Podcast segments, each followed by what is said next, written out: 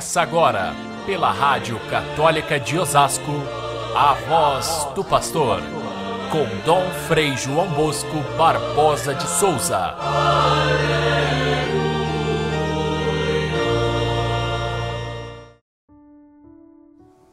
Jesus viu o homem deitado e, sabendo que ele estava doente assim há 38 anos, e disse-lhe: Queres ficar curado? E o doente disse: Eu não tenho ninguém que me ajude. Disse Jesus: Levanta-te, pega a tua cama e anda. Caríssimos irmãos e irmãs, ouvintes do nosso Evangelho de cada dia, nós continuamos na quarta semana da nossa quaresma, meditando sobre os relatos do Evangelho de São João. Tivemos antes o, o caso do filho do funcionário do rei, que Jesus curou à distância. Ele estava em Caná da Galileia e curou o, o filho do funcionário do rei que estava em Cafarnaum. Ele apenas disse: O teu filho vive, e o pai acreditou na sua palavra e, portanto, conferiu depois a realização do milagre. Hoje nós temos o terceiro milagre contado no Evangelho de São João. O primeiro foi as bodas de Caná, depois esse que nós vimos da cura.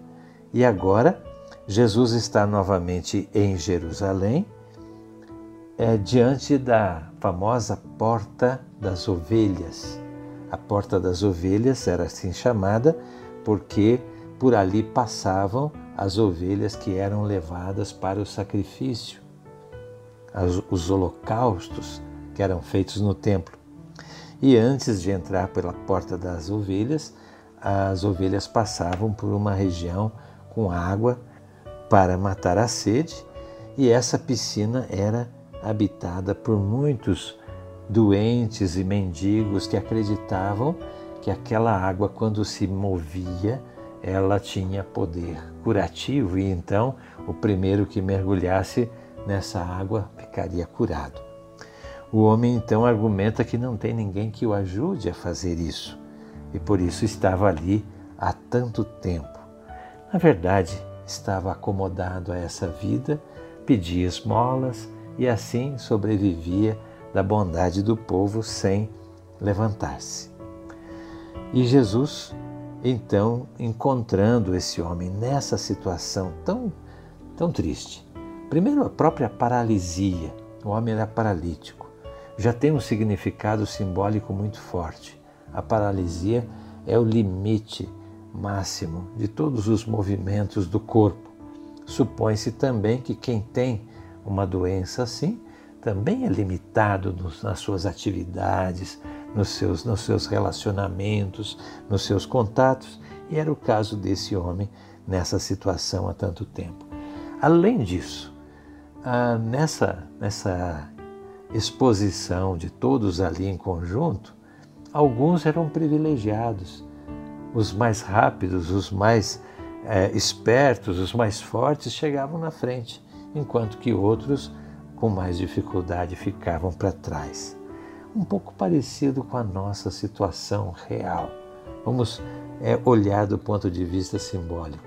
Na nossa sociedade também existem doentes, Existem pessoas que têm essa paralisia, no sentido de não saber como agir na vida, e temos também essa realidade em que os mais espertos sempre conseguem favores melhores, conseguem cargos melhores, conseguem empregos melhores, conseguem bens mais abundantes, enquanto outros desprivilegiados ficam sempre para trás, vão ficando à margem da sociedade, vão ficando sempre por último.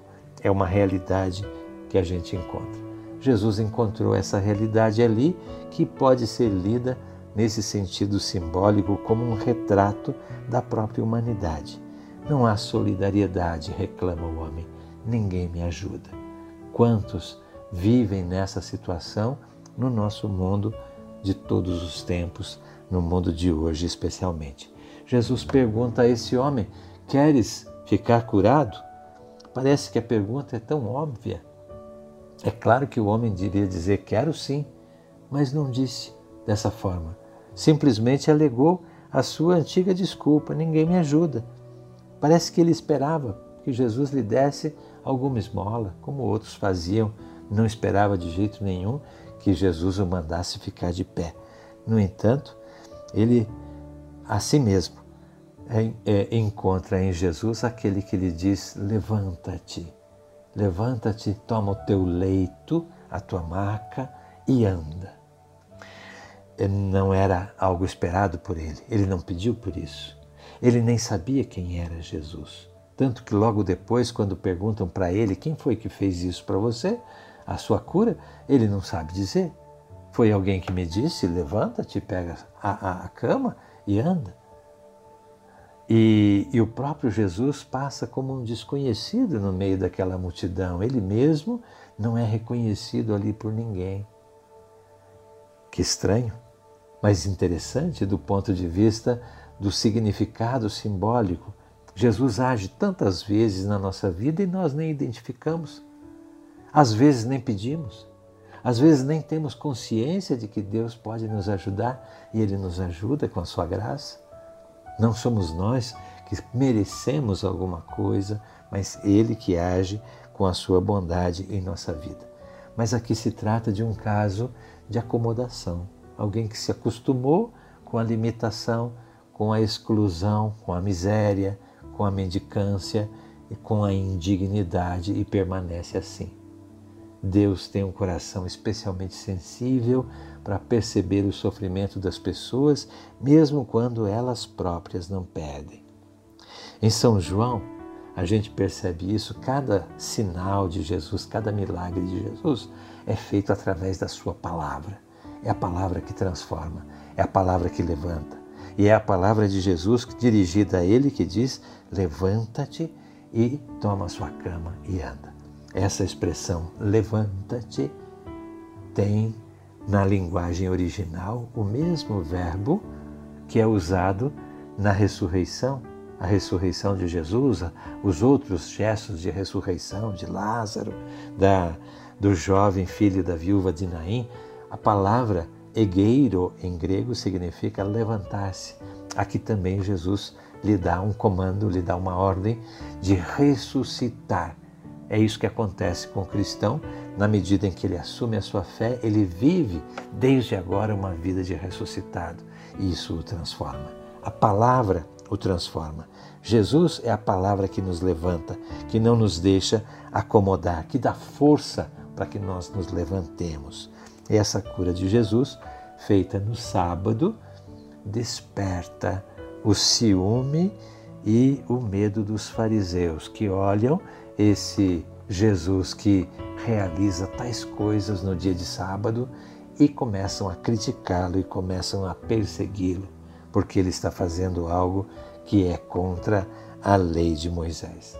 Essa questão da lei do sábado, nós já conversamos tanto a respeito dela, para os fariseus era uma questão tão sagrada que mesmo fazer o bem para uma pessoa, mesmo fazer uma, um, um gesto necessário de salvação, eles não admitiam. E Jesus não tem esse preconceito. Fazer o bem não tem hora, não tem dia e não tem lei. A lei maior é o amor.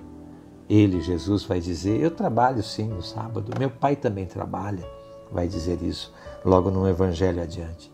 Para dizer que Deus aquele que repousou no último dia da criação e por isso tornou o repouso sabático tão é, sagrado, esse mesmo Deus realiza, como aconteceu com esse homem, a cura num dia de sábado. Mas Jesus lhe recomenda: não voltes a pecar. Há uma relação entre a doença e o pecado na mentalidade daquele povo que Jesus muitas vezes questionou e não aceitou. Mas aqui também a gente vê que existe sim uma relação entre uma situação de miséria e uma situação de pecado. É sempre um sinal de que falta amor, falta solidariedade e isso é pecado. Não voltes a pecar, diz Jesus. Não voltes a afastar-se, cristão, da palavra que salva.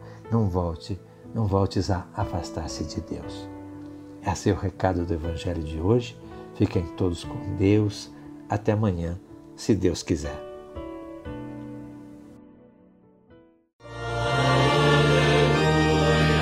Você ouviu pela Rádio Católica de Osasco a voz do pastor com Dom Frei João Bosco Barbosa de Souza.